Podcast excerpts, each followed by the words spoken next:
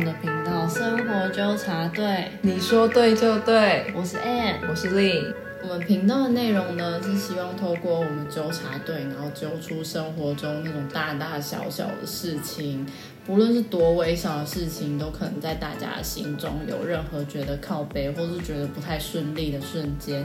当然呢，大家不是孤单的，我们也会有这样的想法，所以我们希望可以透过提供大家不同的观点，重新找到一些共鸣，然后形成我们自己的同温层。希望呢，可以大家在听这个节目的时候是感到非常放松的，然后可以聆听不同的想法。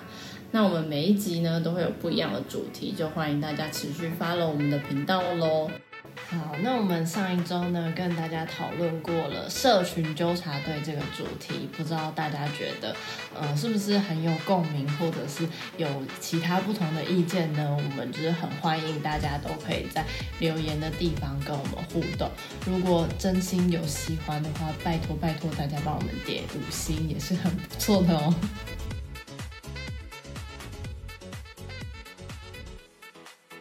好，那我们这个礼拜呢，准备了三个小故事，然后都是和霸凌有点相关的，然后和各位听众朋友一起分享。那首先呢，我们今天的第一个话题呢是什么？决裂的小纸条，好，为什么要叫做决裂的小纸条呢？这就要说到我小时候，也就是令本人小时候，所以这个故事是发生在你自己身上。对，就是发生在我国小一年级的时候，是不是真的很儿时的时候？很私人，你现在直接从口袋里面掏出一个最深的话题。没错，然后就是那时候呢，我跟我们班上几个女生，应该大概四五个吧，就是可能我们就算是同一个小圈圈的人。然后呢，平常都是大家就是玩在一起，下课都会一起去玩那些游乐设施，如同大家的童年。所以你们本来是好朋友，没错，我们本来就是算好朋友吧，我也不知道，我现在回想起来也不知道大家到底算不算朋友。然后呢，就是有一天呢，我就收到了，就是我们这个圈圈里面的一个女生，她写给我的那个就是一张威胁信。然后那时候就是在在收到这个威胁信之前的前奏曲就是，全班女生都不跟我讲话了。接着我就收到他们写给我的信，信上面就讲说什么，就是他们就是叫班上的女生就是都不要理我，但他们其实信里面也没有讲说就是到底是因为我做了什么，他们只有说就是他们坦诚是自己叫班上的女生不要理我，然后他们对我的威胁就是呢，如果我去告诉老师，他们就可能连什么班上的男生也都不要理我之类的，反正就是他们就很会串联别人，然后就是比就是让他们大家都可以不理你。所以呢，那时候呢，我就因为收到这个信嘛，他们信中给的威胁就是，就是叫我不要告诉老师，所以我当时收到就很害怕，因为我就想说，啊，现在班上女生已经通通都不跟我讲话了，然后如果还去告诉老师的话，那一定会很惨。然后我就回家把那个信就是自己看完以后，然后就把它撕碎，然后丢在家里的垃圾桶，然后也不敢跟我爸妈说。这是才国小一年级的事情。好了，你的反应也是完全有可能，就是很害怕，不知道这些人会对你做什么事情。但是反观才国小一年级，他们做的也太多了吧？我也觉得，其实他们那个呃，他们的手法其实蛮熟练的，不知道是从哪里学来的。然后，所以那时候就是有一段时间，就是班上的女生，应该说那种就是比较 popular 的女生，就是那一类啦，大家你我都心里有一个想法的那一种。对，然后就是他们就都不会理我，但是班上有一些就是可能我平常跟他们也是蛮好的，但就是他们可能话比较不多的人，就是他们还是会就是跟我做朋友这样。然后可是因为那时候就是很烦恼嘛，因为人就是群体的动物，你就会觉得哈，为什么好像大家都不理你？所以呢，我回家的时候可能也是就是有意无意的，就是试探性的跟我爸妈说，可能遇到这样的状况应该要怎么处理之类的。结果呢，我老爸当时呢就给了我一个非常有趣的开始。那你要不要想想看，你要不要一起跟书做朋友？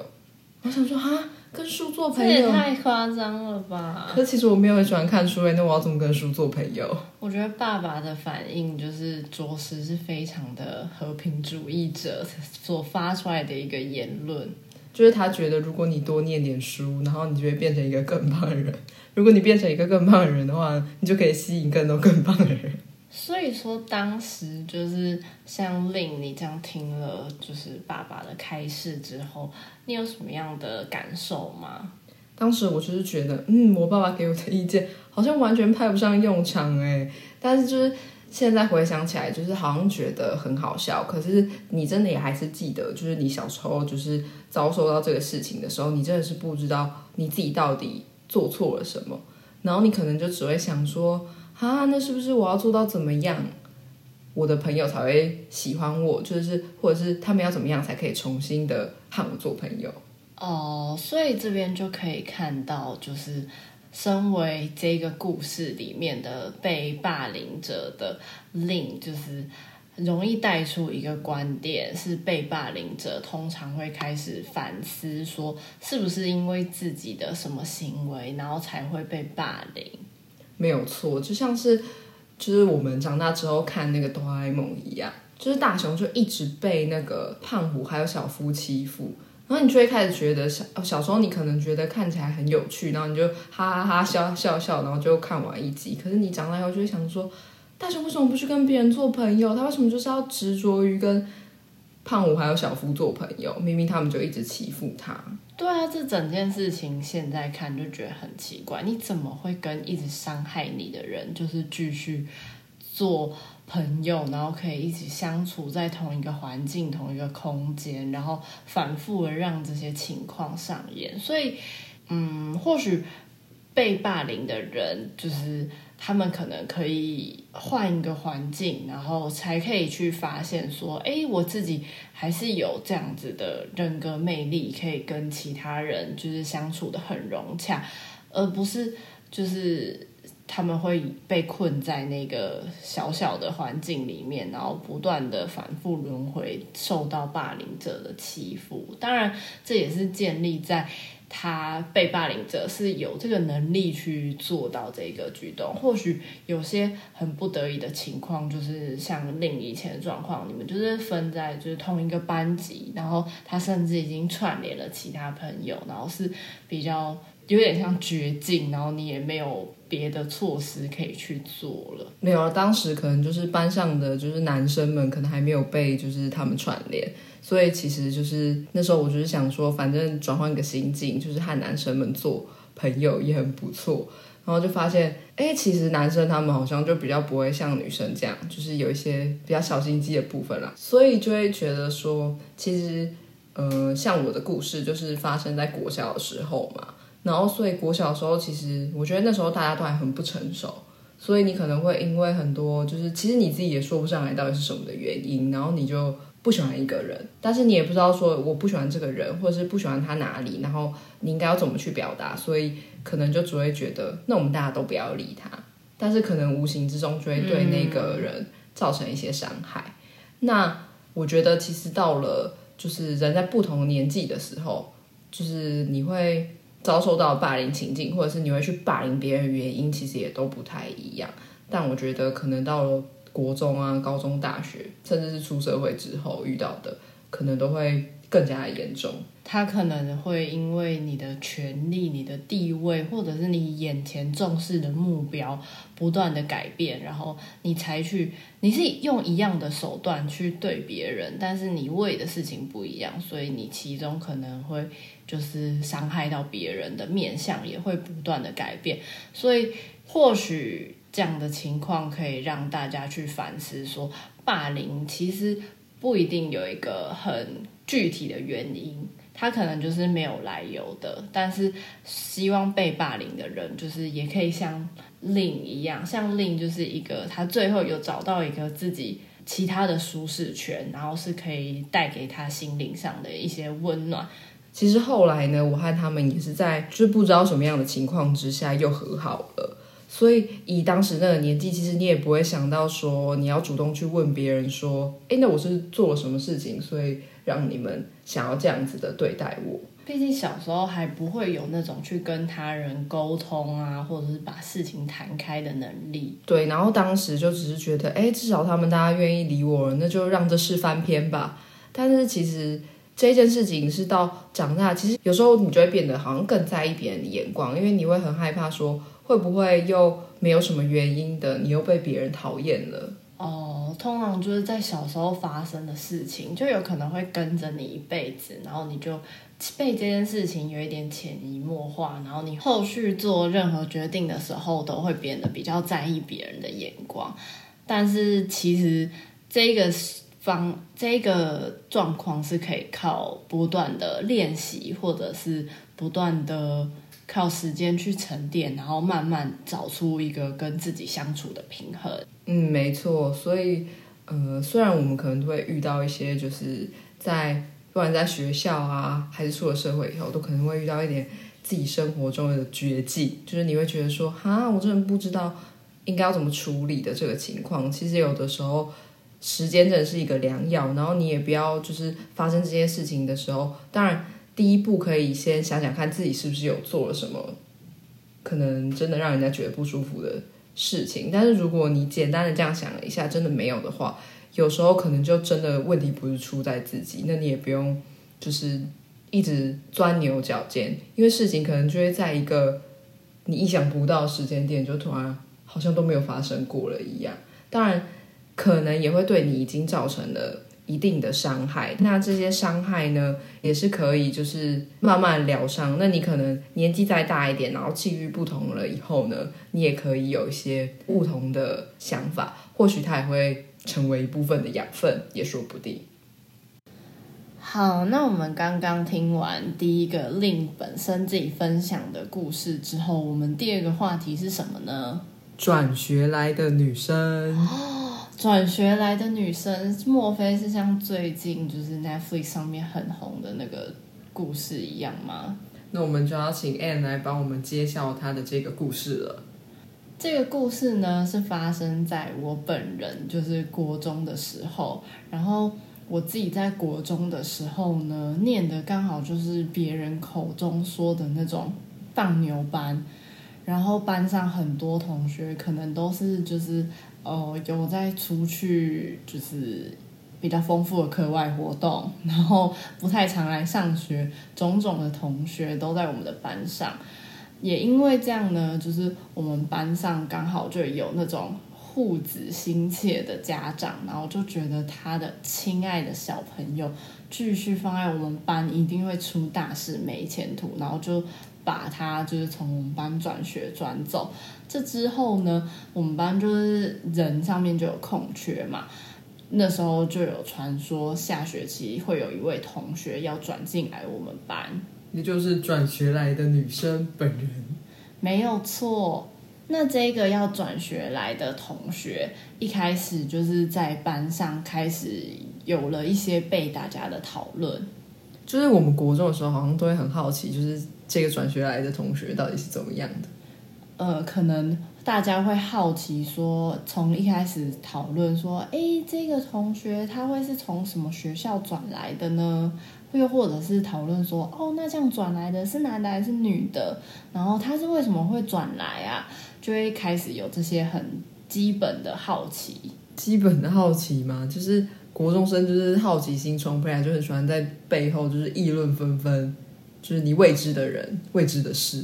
没错。所以这一个事情到后来，就是渐渐的越来越走中。就是从后来，我有一天听到我的同学们就是在讨论这个要转学来的同学的时候，就直接变成说。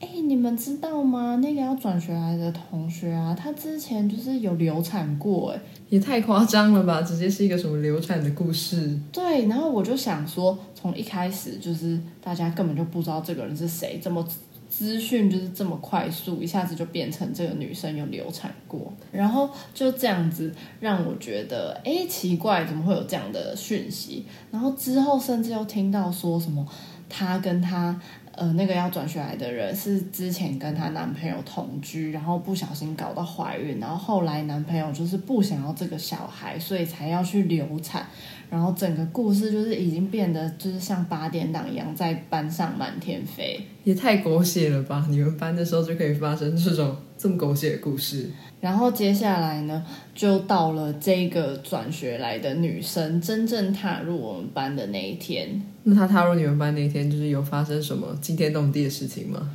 完全没有，她就是一个非常正常的女生。你要说她身上有任何一丝的叛逆，大概就是她有染头发，然后老师叫她：“哎，你那个服衣没有符合规定，要记得再去染回来哦。”这样。居然只有服衣方面不合格。对，然后就一个就是就是不高不矮的女生这样子，然后因为就是可能当时班上已经有一些大家各自自己比较要好的同学，所以我刚好就是没有跟那个女生后续有太多就是深入的相处，但是基本上一些日常的应答还是有跟她互动过。那你有从她就是跟她比较熟的同学之中，就有听说到她故事到底是真的还是假的吗？自从她踏进这个班上之后，也这个传说就是仿佛没有再被提起过。然后也有一些就是她比较熟的同学，后来可能刚好聊到，然后就说没有啊，就是完全没有这一件事情。所以就是这整件事情都是一个，就是大家自己空穴来风。对，整个反思到现在就发现，完全没有人就是有这个证据可以去求证说，哦，她是不是真的有这么一个男朋友，然后也同居过，然后也就是发生过怀孕，甚至到流产，就是一切的一切都没有人知道。啊，那我觉得如果今天是我，然后转学到一个新的班级，然后我转学进去后，然后就听到别人这样，就别人在背后这样揣测我，我一定会觉得超难过。对，就是这个故事里面虽然没有发生就是很明显的霸凌的行为，但是当这个留言就是已经在班上被流传之后，那这个同学一走进来的这一瞬间，其实就连我看似就是呃很置身事外，然后没有特别去做什么行为，我也没有因为这样就不跟他讲话或不跟他互动的状况之下，都。在心里留存了一个，哦，他是不是一个之前发生过一些事情的人？就是人好像很容易就会因为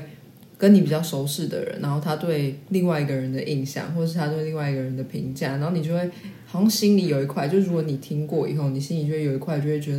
啊，他们说的这样是不是真的？那好像就会影响你对那个人的评价。对，虽然说你没有真的去说，哎，你就是这样啊。死破嘛之类的，但是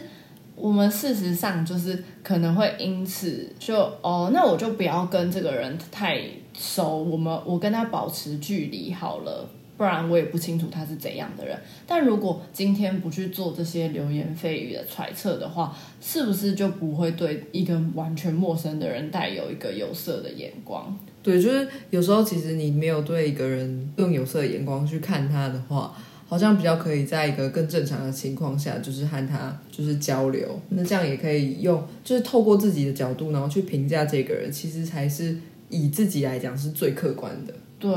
像之前令就有看过那个另外一个影集，也是在讨论类似的议题，就是汉娜的遗言。那在汉娜的遗言里面呢，就是汉娜也是，就是她也是一个转学生，那她转学过来之后，就是也是。遭受到很多就是同学流言蜚语，那他就是选择了比较极端的方法，他最后就是自杀了。但他在自杀了之后呢，他留下的遗言里面呢，才让他的那些朋友们知道，就是原来他们讲的话啊，或者是他们做的行为啊，可能都会对一个人就是造成很大的影响。所以有时候其实就是你无心无心的一句话，尤其是像在国中那种时候。就是可能大家一群人，然后嘻嘻哈哈，觉得哎超有趣的啦，就是我这样才是最有趣的人的那些话，可能无形之中都会伤害到别人。好，那接下来呢，就要迎来我们今天的第三个小主题。第三个小主题是什么呢？我丢掉了他的发夹。什么东西？你丢掉了谁的发夹？这个故事呢是。我本身就是国小可能三四年级的时候的一个事情。当时呢，就班上有另外一个女生，然后我跟这个女生就是没有到非常的要好，但是认真要讲的话，我跟她就其实只是不熟的人而已。那她是做了什么事情，然后让你想要弄丢她的发夹？这件事情就是从现在回想起来，我完全不记得具体而言，她是不是有得罪我什么事情。我只知道，就是当时我就觉得，为什么这个女生就是做的一些事情，然后我就会觉得看得很不顺眼。你就觉得，哎，为什么这个女生的发夹比我的发夹还要可爱？好啦，有一点就是算是嫉妒的心态吗？应该说，或许他有他做的好的地方，然后他被老师夸奖，然后我就会格外的觉得，啊，还好吧，这样。就是一个你就是想要赢过所有人，然后现在好像有一个人表现比你好，那你就觉得不行，不能这样。对，然后我就一开一开始都是自己在心里默默的觉得，啊，怎么他他好像又被夸奖了，或是他他为什么这件事情又顺利了，然后就在心里这样自己单独的 murmur，然后直到有一天我就发现，就是他头上总是会夹着一个发夹。然后我就想说，好，既然如此，我就自己自导自演了一个环节。我就在某一堂下课的时候过去跟他说：“哎，你这个发夹是在哪里买的？好像很特别，可不可以借我看？”哦，这个发夹是我妈妈买给我的，是我最喜欢的发夹。真的哦，那这样可以先借我这个下课吗？我等一下就还给你。然后我就这样的，就是。先以正非常正当的管道取得了这个发夹，然后当我把这个发夹拿到手之后，我就想说，嗯，反正就是我就把它不小心弄丢，然后到时候就是他如果来质问我的话，我就只要说，哦，我已经放回你桌上啦，就是你你怎么没有看到，然后就可以把这件事情这样含糊过去。结果在这个故事之中呢，就马上的冒出了一个程咬金。这程咬金是谁？我很好的朋友。然后我就是在做了这件事情之后，内心就是默默也有觉得说，啊，我这样会不会太过分了？就是真的把这个东西弄丢的话，所以那时候的我其实是把它放在就是那种。教室走廊的那个盆栽，这样一个很不起眼的地方，但我没有真的就是把它弄到搞丢，只是让那个女生就是找不到这个东西在哪里。然后结果我就跑去跟我自己的好朋友说：“哎，我刚刚就是就是跟他借发夹，然后我想要把它偷偷藏起来，让他找不到。”这样。结果你的朋友跟你说什么？我的朋友就突然就是非常义正言辞的跟我说。哈，你这样不好吧？然后我就跟我朋友解释说，我觉得很看不惯他啊怎样怎样的。然后我朋友就直接就是回答我说，如果你真的这样就是不把发夹还给他的话，我就要去告诉老师你把他的发夹丢掉。我就要告老师哦，告老师真的是国小大家最害怕的一句话。没有错，当时就是才年幼的。就是中年级同学，and 就是立刻在心里下的惴惴不安，没有想到这件事情会搞到这么大，然后连老师都知道的话，那事情就一发不可收拾啦。所以当下的我就也趁着就是自己一直以来在做了这件事情之后都很心虚，然后就想说，好吧，就是现在也被同学揪出来了。然后我也真的做了不对的事情，所以我就从盆栽里面，就是再把那个发夹这样拿出来，然后擦一擦之后，就还给那个同学。然后这一件事情，就是那个同学啊，就是完全没有发现他自己的发夹不见，他就是衔接上了，就是我还给他这样，然后徒留我一个人，就是那一天从一开始就是。谋划要拿走这个发夹，然后放到一个盆栽里面，然后感到惴惴不安，然后我在那边担心了一整个半天，然后后来就是才这样子鼓起勇气还给他，然后结果没想到就是那个同学其实就是真的很无私的看待这件事情，就是这其实就是算是一个就是霸凌的前奏曲啦，就是还没有真的到霸凌这件事情这样发生，只是假如说 Anne 真的把这个发夹就是这直接把就是毁尸灭迹的话，那可能就是等到那个同学找不到，然后他很慌张的时候，那可能就是算是一个就是有到欺负同学这样子的情事发生。对，然后我当时就是觉得，真的是跟那个同学讲，就是我也没有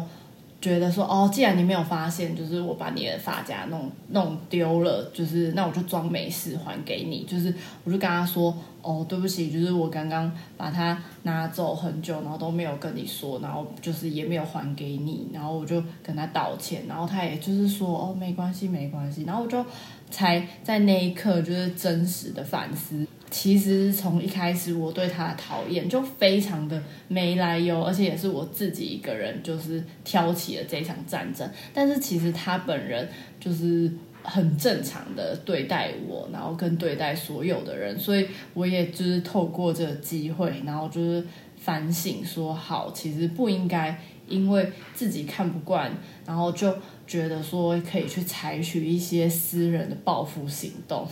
就是有时候我们可能会看不惯一个人，然后就觉得，哎，我是不是就是来点小报复，或是哎，我欺负他一下，然后好像这样做就可以，就是觉得，哎，我这样心里好像舒服一点。但是其实没有，就是心里会被自己的惴惴不安，然后不断的就是砰砰砰的敲打自己的良心。当然，虽然有可能就是有很多霸凌别的人，他可能是就是他不知道他做这样的举动可能会对别人造成伤害。对，像是我自己就是曾经作为这样欺负别人的角色，就可以去理解到说，他其实是不知道该怎么应对自己人际关系，然后也不知道怎么样去合理的为自己想要的东西付出，然后并且得到，然后才转而用这种不正确的方式应对。对，就是可能有时候就会有一些比较不成熟的举动。那这样可能就会再导致多一个人受到伤害。那我们这一集从一开始令分享他自己本身就是曾经的成为一个被霸凌者，然后的经验，到第二个故事是从比较中性，然后跟中间旁观者的角度去看一个转学来的同学，他可能面临到的一些问题。到最后第三个故事是。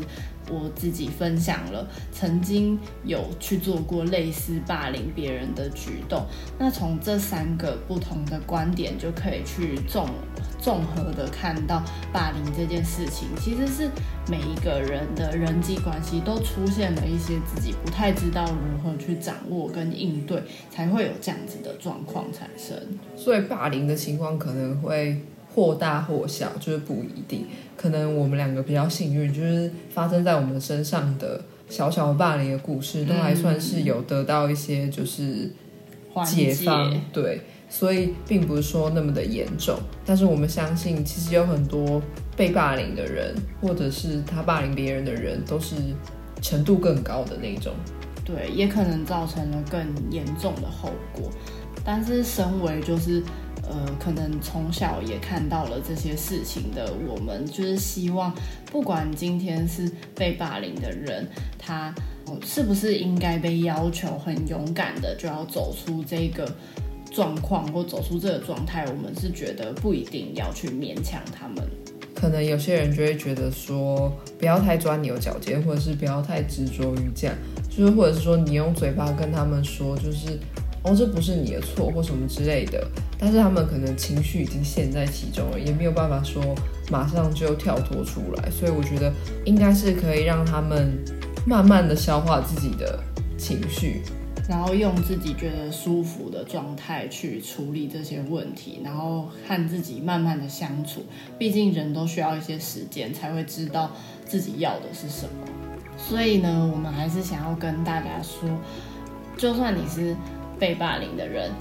也没关系，就是喘口气，然后慢慢的跟自己相处。只有你自己会知道什么是最适合自己的。那如果今天你听到这里，然后你发现自己曾经也有做过霸凌别人的事情，或许可以更仔细的审视一下自己内心最真实的需求是什么。然后无论如何都不应该就是用自己的力量去惩罚一个别人。那如果是平凡的中间人的各位，就是也希望大家可以好好的去注意自己身边的人。那我们今天的节目就到这边，谢谢大家，拜拜。